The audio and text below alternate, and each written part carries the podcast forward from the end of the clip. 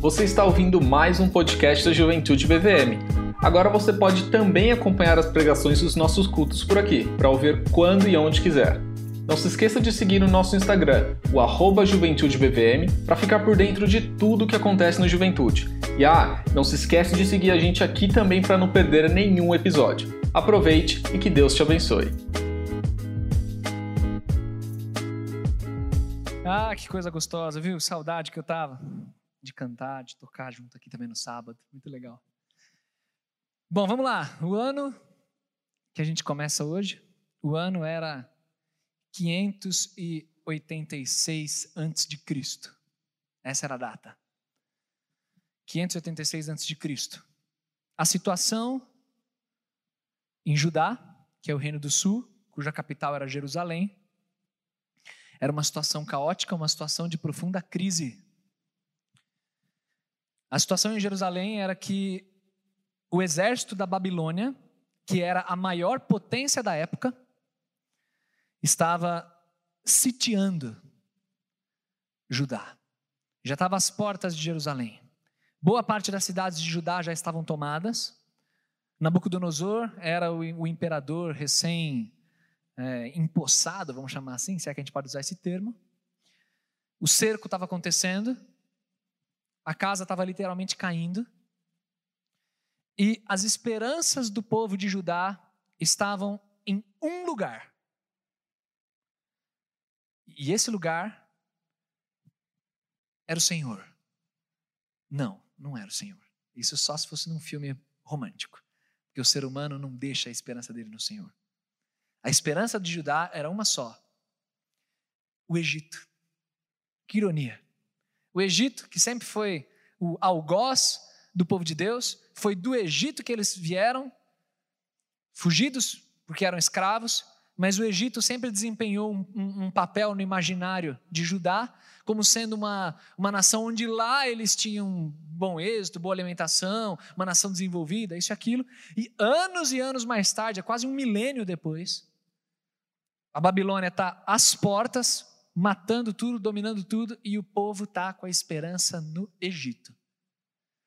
Existia a, a, o informe de que o faraó estava subindo com o exército para enfrentar os babilônios e libertar Judá.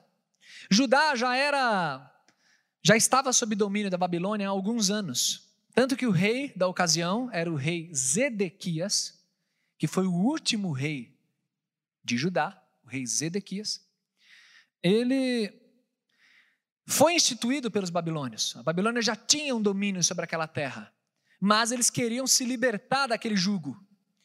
Então Zedequias começou a costurar alianças secretamente com o Egito, dentro dessa política internacional. Quando os babilônios tomam notícia disso, eles apertam o cerco e decidem não mais terem em Judá apenas uma terra em que seria vassala deles e, e, e pagaria impostos, isso e aquilo. Eles decidem destruir tudo, acabar com tudo. E esta é a ocasião no ano 586. Deus tinha um profeta específico naquele momento que ele usou para levar a mensagem dele um profeta que sofreu absurdamente, e de tanto que sofreu, de tanto que escreveu, que inclusive o livro desse profeta é o maior livro das escrituras, é maior do que Salmos, inclusive, não em capítulos, mas em palavras, em quantidade de palavras. Deus usou aquele profeta que ministrou por tantos anos, eu estou falando de Jeremias, profeta conhecido como profeta chorão, de tanto que ele chorava, de tanto que ele sofreu. E a situação é exatamente essa em Jeremias capítulo 37. Abra comigo aí. Esse é um trecho do livro de Jeremias em que o profeta conta de uma maneira narrativa, tem vários capítulos em sequência contando as histórias desse período.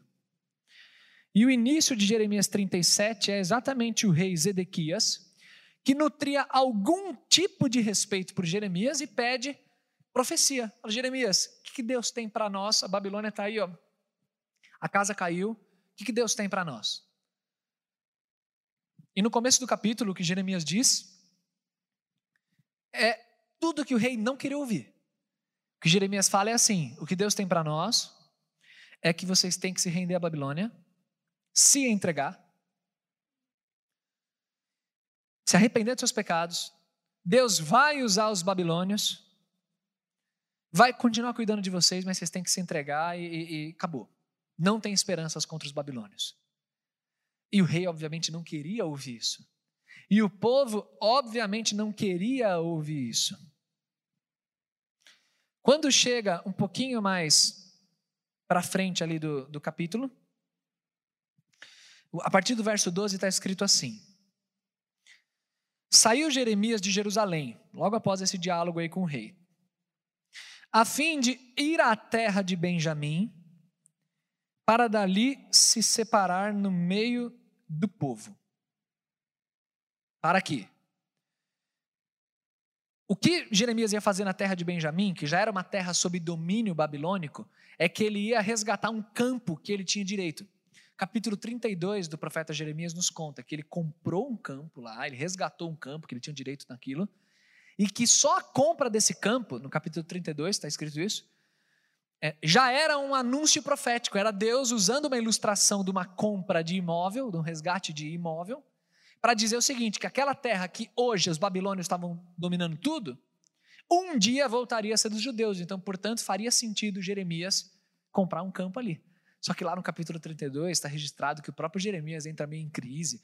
Fala, meu Deus do céu, será que eu fiz certo esse negócio de fazer uma compra com os babilônios ali, tomando conta de tudo? Esse é o contexto.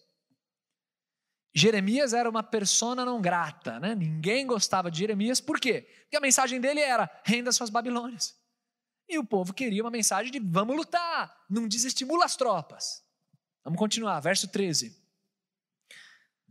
Ele foi lá para Benjamim. Mas, estando ele à porta de Benjamim, né, do território da tribo de Benjamim, achava-se ali um capitão da guarda, cujo nome era Gerias, filho de Selemias, filho de Ananias, o qual prendeu a Jeremias o profeta, dizendo: Tu foges para os caldeus. O que está acontecendo aqui, para um pouquinho de novo, é que começou a correr na boca do povo que, na verdade, o profeta Jeremias tinha interesses escusos. Quando ele falava que era para se render aos babilônios, na verdade, o que ele estava fazendo era só colocar em prática o plano dele, que é o plano de se aliar aos babilônios e ficar bem. Então as pessoas começaram a ficar revoltadas. Tem que acabar com esse profeta, tem que prender esse profeta, porque ele está desestimulando as tropas, ele está desestimulando o rei.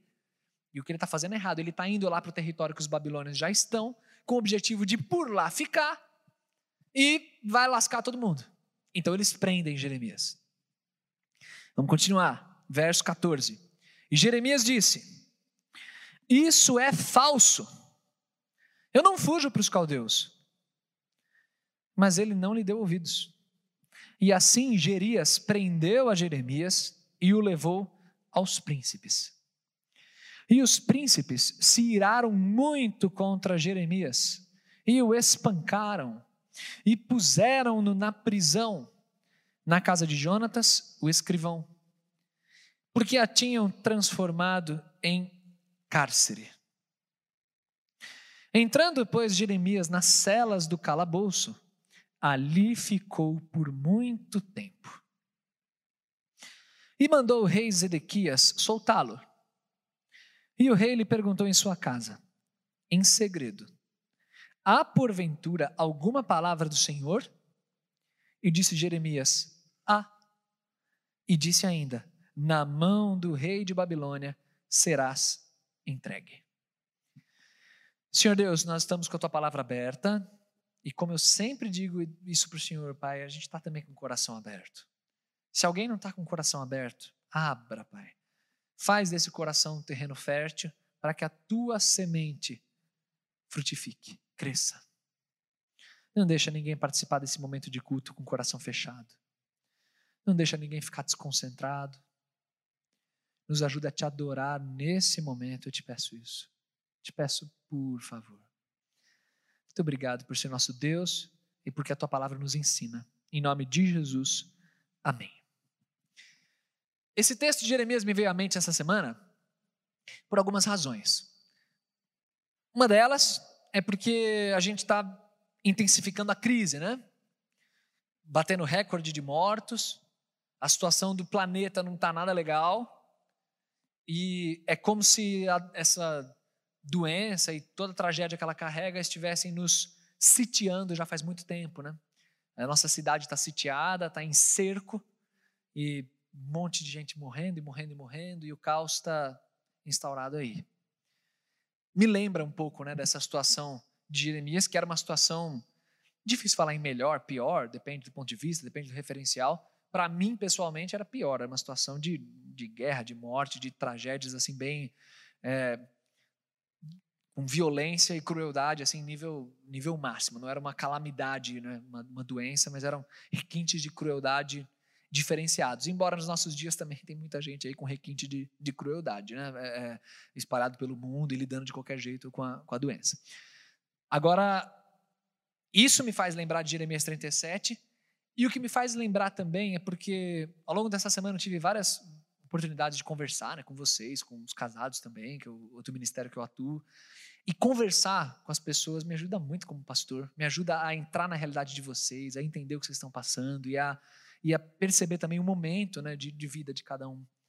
E uma coisa que eu fiquei pensando e digerindo muito essa semana é nessa coisa da gente ter uma fé real, uma fé que de fato acredita naquilo que a gente diz acreditar e uma fé que seja de fato independente das circunstâncias e das pessoas com quem a gente convive. Quero explicar melhor esse ponto. Quando eu falo que isso me vem ao coração, é porque eu queria que você se colocasse no lugar do profeta Jeremias. Cara, Jeremias é humano como qualquer um de nós, feito de carne e osso como qualquer um de nós. E ele veio anunciando um tsunami sobre o povo, por muito tempo, muitos anos. Anunciando o juízo, anunciando que tudo acabaria mal, Babilônia iria acabar com tudo, mas que lá na frente, depois de 70 anos de cativeiro, e é o profeta Jeremias que nos dá essa cifra, depois de 70 anos de cativeiro, o povo seria restaurado. Cara, eu fico me colocando no lugar do profeta. Você andando na rua, imagina, cara, imagina a cena, você andando na rua, vendo só tragédia, pessoas chorando pelos seus familiares que foram mortos, isso e aquilo, blá, blá, vendo tudo isso, e ainda mantendo uma postura de anunciar que as pessoas não devem se apegar àquilo que é palpável e mais óbvio aos olhos delas, que era uma potência humana, o Egito. O cara era uma voz contra um oceano. Todo mundo falava: a gente precisa encontrar o nosso espaço nessa política internacional e nos livrar desse jugo. É o Egito, é o Egito. O Egito é a salvação. E Jeremias vai passando, por onde ele vai, ele fala: esqueçam o Egito. Egito é lixo, Egito não presta, Egito é, é potência humana, não confie em homens. Pare de depositar sua confiança, sua esperança naquilo que é humano. Eu estou falando, confie em Deus. Aí eu fico imaginando, aqui sou eu criando heresias aqui, tá? E vocês são meus hereges acompanhando aqui. Fico imaginando uma conversa ali de Jeremias com alguém, aí tipo, sei lá, alguém minimamente interessado. Alguém chega e fala: tá bom, Jeremias, vou dar esse voto de confiança para você. Você está falando que não é no Egito que a gente tem que confiar, não é em nada. Então a gente tem que confiar em Deus. Beleza. Me ajuda, Jeremias. Como é que eu confio em Deus? O que eu tenho que fazer agora? O que você tem que fazer agora é se entregar e deixar os babilônios arrasar com tudo. Tá. Pode ser que eu morra, pode ser que tenha uma galera que morra aí no meio do caminho. É isso. Tem esperança, tem restauração, tem alguma coisa. Não, depois de 70 anos de cativeiro, Deus volta a olhar para o povo. Mas 70 anos? Eu tenho 28. Quer dizer, eu vou passar 70. Você está falando que a minha esperança é passar 70 anos na Babilônia? E se eu viver até os 98, é só que eu vou ver. Ah, não, não, para, para. Não. É uma loucura aos olhos humanos. Mas é o que o profeta estava pregando, porque é o que Deus mandou. Assim como é loucura, também viajando aqui com vocês, eu gosto muito de lembrar do episódio lá do, do tsunami de, de 2004, né, se não me falha a memória. Foi um tsunami que arrasou tudo. E eu fico imaginando assim também, divagando, viajando nos pensamentos. Eu fico imaginando, tipo assim, alguém na praia ali, e de repente, sei lá, um maluco vem. Como ilustração, eu fico imaginando isso, né? Um maluco vem e fala, tipo assim, ó, daqui a pouquinho vai vir uma onda aí, cara, que vai destruir tudo. E a galera olhando, assim, praia, o mar. Tipo, sabe? Tá, beleza. É, depois a gente se fala. Volta lá para casa, a gente se encontra depois aí. Vai descansar um pouquinho, se está precisando. De repente, cara. Falaram que no tsunami os, anim, os animais eles se pressentem, né? Questão de, de sexto sentido, não. Animal é questão de, sei lá, de natureza, biológico mesmo. Eles, ele, vários animais foram fugindo, né, do, do, tsunami. Ninguém entendia nada, os bichos tudo indo embora, assim. De repente veio uma onda absurda. Ser crente, num mundo como o nosso, é sustentar uma perfeita de uma loucura. Ó, oh, você está vivendo aí, mas no passado, Deus Todo-Poderoso se fez homem. Deus, homem, ele morreu pelos nossos pecados, ele ressuscitou, ele venceu a morte. E ele. Não, pera, pera, pera, pera, pera cadê ele?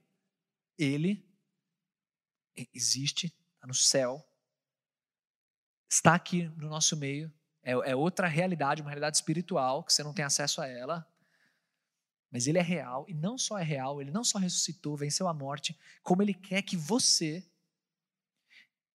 esqueça tudo que você está fazendo, pare de confiar em tudo que você está confiando e renda a tua vida inteiramente a Ele, passe a viver todos os seus dias acreditando nesse Deus. Por favor, se coloca no lugar do ímpio. Me disse isso não é uma loucura. Mas é uma loucura mais linda que a humanidade já viu. É a loucura do Evangelho, como Paulo chamou. É a loucura que os profetas trouxeram de geração em geração. E que você que está aqui sentadinho ouvindo, está aqui porque acredita nessa loucura ou tem um pouquinho, de, um pouquinho mais de interesse, pelo menos, em aprender dessa loucura. Então, se você acredita nessa loucura, viva. Viva. Mesmo que se você está lá no meio do Judá, a Babilônia está cercando tudo, ninguém tem esperança nenhuma, está todo mundo olhando para Egito, para coisas humanas. Tenha uma fé real. Que mesmo diante de todo o sofrimento, de tudo que acontece, Deus é real. A Covid aí, essa loucura toda está nas mãos de Deus. Todas essas mortes estão sob cuidados do Senhor, debaixo da soberania dEle. Tudo está nas mãos dEle. E a loucura da tua vida, talvez, coisa que você tá, não sabe o que, que vai ser do dia de amanhã, está totalmente perdido. Creia em Deus. Isso é ser maluco como Jeremias era. Só que eu quero ir um pouquinho mais fundo. Eu quero lembrar que Jeremias ele tinha uma fé que eu vou chamar aqui agora de uma fé independente. O termo independente ele pode ser um pouco perigoso porque ele, ele pode ser meio pejorativo. Independente como, sei lá, arrogante. Não é nesse sentido que eu estou usando. Independente dos outros. Tal. Eu estou usando sim no sentido de independente dos outros, vai? Só que no sentido de que é uma fé maior do que as circunstâncias e maior do que, inclusive, as pessoas com quem você se relaciona ou a quem você enxerga, com quem você encontra. Eu queria que vocês observassem o quanto Jeremias está sozinho. No livro de Jeremias, Deus levantou pessoas que o ajudaram muito. Baruque era um, um fiel escudeiro de Jeremias. Tem o etíope, no capítulo seguinte, no capítulo 38, que Jeremias, a coisa fica até pior, a gente não vai ver hoje, mas que Jeremias é jogado num poço de lama, numa cisterna, afundando de lama para morrer asfixiado lá. E, e, tem um etíope que intercede por ele, o ajuda, com muito carinho, muito amor ele faz isso. Então tinha algumas pessoas, mas no todo, Jeremias era um cara sozinho. E eu queria enfatizar essa coisa dele ser sozinho e de ele ter uma fé independente das pessoas. Quando eu leio esse capítulo 37 de Jeremias, é impossível eu não comparar com o capítulo 32 de Êxodo. Quando lá em Êxodo 32, o povo estava recém-chegado no Monte Sinai, depois de sair do Egito. Moisés estava lá no topo do monte recebendo as orientações do Senhor. E no espaço de dias, o povo faz assim: ó, Moisés morreu, já era, então não tem quem interceda por nós, não tem quem nos lidere. Vamos então aqui ó, fazer um bezerro de ouro, porque a gente precisa de algo palpável para acreditar que é isso que está nos, nos, nos libertando, nos conduzindo. Os caras fazem bezerro de ouro, cara, com dias que Moisés está longe. Quando você olha Jeremias, você vê um cara sozinho, pregando uma loucura e sendo perseguido por essa loucura. Você já passou pela experiência de ser injustiçado? Tipo, de falarem que você está fazendo algo que você não está fazendo? De te acusarem de algo que você não é ou não fez? E, tipo, você tenta argumentar e não adianta nada? Isso é horrível, cara. Não, não, não sou, eu não estou do lado dos babilônios, eu não estou. Eu estou falando isso para o bem de vocês. Que para o bem? Não sei o quê. Chutam Jeremias, espancam Jeremias e prendem, cara. Imagina, o sentimento, a digestão de tudo isso. Aí o cara está lá sozinho na cadeia, num calabouço, como diz o texto aí. E ele passou muito tempo, o que tudo indica, muitos dias, vários dias, preso, sozinho, espancado. E é isso que eu estou chamando de fé independente. Porque Jeremias, ele não tem, olha só, você ousado aqui. Jeremias não tem um rolo da escritura para ele ler e fazer devocional. Jeremias não tem um, um instrumento musical ou uma música gostosa para colocar, para ajudar ele a se conectar com Deus. Jeremias não tem a igreja, um apoio, uma comunidade. Ele não tem alguém para falar assim: Ó, oh, eu queria conversar com você. Ó, oh, eu queria, preciso de ajuda. Ora comigo. Vamos lá para o culto, eu estou precisando no culto. Vamos ligar o YouTube. Tem nada disso. Jeremias está sozinho. Só que a fé de Jeremias é independente. A fé é, é dele. Ele crê no Senhor e ponto. E eu não sei o que vai acontecer nos nossos dias daqui para frente. Deus sabe. Em termos de sociedade, em termos de, de igreja, estamos respeitando as autoridades, mantendo o culto, mantendo o protocolo, mantendo tudo. Mas eu não sei, não sei o que vai acontecer amanhã ou depois. E sei lá, conjecturando aqui, se amanhã ou depois volta igualzinho em 2020, todo mundo volta para casa, não tem igreja fecha de novo, os cultos. E aí, meu? Acabou? Acabou a fé? Não participa de nada? Não acompanha nada? É horário do, do culto não tem um mínimo assim de, de responsabilidade do tipo, meu, vou, vou, prestar culto ao Senhor, vou, vou me conectar com, as, com o que tenho no momento. Não oro mais, não faço mais devocional. Eu tenho visto como é impressionante que as pessoas, elas se agarram às outras e a vida cristã delas parece que depende de se agarrar com o outro. Precisa se agarrar com. Eu preciso de ajuda, eu preciso de alguém tal. É uma bênção ter ajuda e a gente está aqui para ajudar, a igreja existe para isso. Mas eu queria ver em cada um de nós uma fé genuína, que se só você é crente, no contexto que você está, você vai continuar sendo piedoso e crente sem perder o foco em Cristo, na ressurreição e na loucura do Evangelho. Alguns de vocês aqui são únicos crentes em casa. Eu admiro demais vocês, demais. Porque vocês vivem todos os dias o que é não ter ninguém que crê em Jesus, mas você ainda assim é firme, busca Deus. E gente, eu não sei o que Deus faz na tua vida amanhã ou depois, mas tenha uma fé independente nele. Desenvolva isso. Peça sim ajuda, porque a gente vive como igreja. Eu não estou brigando com quem pede ajuda. Eu, quero incentivar você a pedir ajuda. Mas o, o que eu estou te trazendo é assim: sua fé continua viva, mesmo se você for privado de ajuda. Se você não tiver o pastor Bruno enchendo você, pregando aqui, podcast, ou falando para você vir para a igreja, ou seus amigos. Tipo, não, não fique terceirizando sua fé, não, dependendo dos outros, ficar te chamando, dos outros ficar é, é, te dizendo o que você tem que fazer, dos outros ficar te puxando, sempre puxando. Ah, eu preciso de um discipulado, preciso de um discipulado. É uma bênção. Amém. Fico feliz como pastor de ver ovelhas querendo discipulado. É isso mesmo, vamos fazer discipulado. Tamo junto.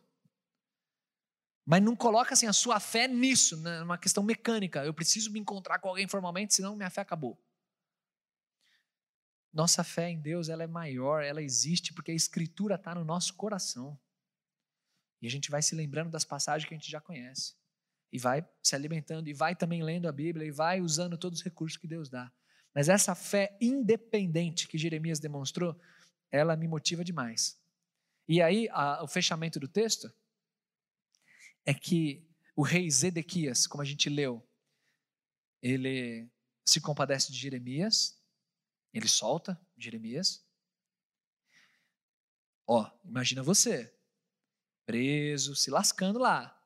O rei soltou você. E aí o rei chama Jeremias e pergunta mais uma vez. Ele já perguntou no começo do capítulo, mas agora, depois dessa pressão toda, depois de tudo, ele pergunta: tem ainda alguma palavra do Senhor? Cara, eu, eu acho. Esse, eu, eu dou, é triste, mas eu dou risada assim, nesse versículo. Eu, eu acho ele. Ele tem um, um toque de humor até, assim, o verso é, 17. Porque eu imagino esse diálogo, tipo assim. Você tem ainda alguma palavra do Senhor? Sim, rei, tenho sim. E qual que é? Você vai morrer. Tipo assim, ele, ele não tem. É, é, é... O que eu quero chamar a sua atenção aqui é que Jeremias, mesmo diante de todo esse sofrimento, toda essa dor, ele não recuou. Sozinho, ele não recuou. Quando de novo foi confrontado, você está diante do rei, perante quem tua vida está ali, ó, como um fio.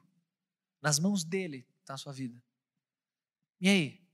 Tem uma palavra do Senhor? Tem, tem sim. E qual que é? Mesmo que eu já falei, estou ah, falando há anos. Posso repetir aqui? Vou repetir. Tem que se entregar. Eu queria chamar isso de, de uma firmeza admirável. Eu, eu não resisti a, a, a, ser brega aqui, mas eu, eu, vou ser bem, bem brega agora, porque às vezes breguice ajuda você a, a se lembrar. Jeremias, cara, minha mulher teria orgulho de mim. Ela fala que eu não sou metódico. Agora eu vou mostrar para vocês como eu sou didático, hein? Brega, mas didático. Jeremias demonstrou que ele tem padrão FIFA, cara. Ó, os termos. não resisto. Fé independente, fi, firmeza admirável. FIFA, tá vendo? Vocês esquecerem de tudo aqui, vocês vão se lembrar que vocês aprenderam a ter padrão FIFA aqui. É o que Jeremias demonstrou. Folha até caiu de emoção. Padrão FIFA, ali ó. Uma fé independente e uma firmeza admirável. É uma criatividade que brota, é a poesia, ela vem dos meus poros, gente, eu não resisto a essas coisas. Mas a, a, se concentra no fato de que Jeremias teve uma postura de manter o que ele crê, manter a adoração ao Senhor, mesmo com o mundo desmoronando. E eu queria te incentivar a que a sua fé, como indivíduo, te levasse a ter esse nível de firmeza. E se tudo fechar de novo? E se eu perder alguém na minha família? E se meu emprego for por água abaixo, a esperança do, do, do estágio zoar? E se o Egito faltar, o que, que vai ser de mim? É no Senhor que está a tua fé. Se eu me mudar, vários de vocês estão em época de vestibular, se eu mudar lá para sei lá onde, que você carregue a fé genuína em Cristo com você. E que isso te dê uma firmeza admirável. No contexto histórico aqui, o que acontece é que Zedequias não dá atenção, ele é pego, porque o Egito falha, o Egito ele sai em marcha, mas ele recua. Ele não vai em favor de Judá, porque Babilônia já tinha subjugado o Egito anteriormente, era muito maior que o Egito. Eles recuam. Zedequias tenta fugir da cidade, os babilônios o perseguem, o pegam, matam todos os filhos dele na frente dele e depois cegam Zedequias e deixam Zedequias vivo. Esse foi o destino de Zedequias. Alguém que não ouviu a, a, orientação de Deus. E Jeremias o tempo todo batendo na tecla. Coitado do Jeremias, depois disso ainda sofre muito. Mas aí eu não vou contar o que acontece com Jeremias. Você leia os, os, o restante do, dos capítulos para descobrir. Deixar o, o, gostinho da curiosidade aí, para quem tiver.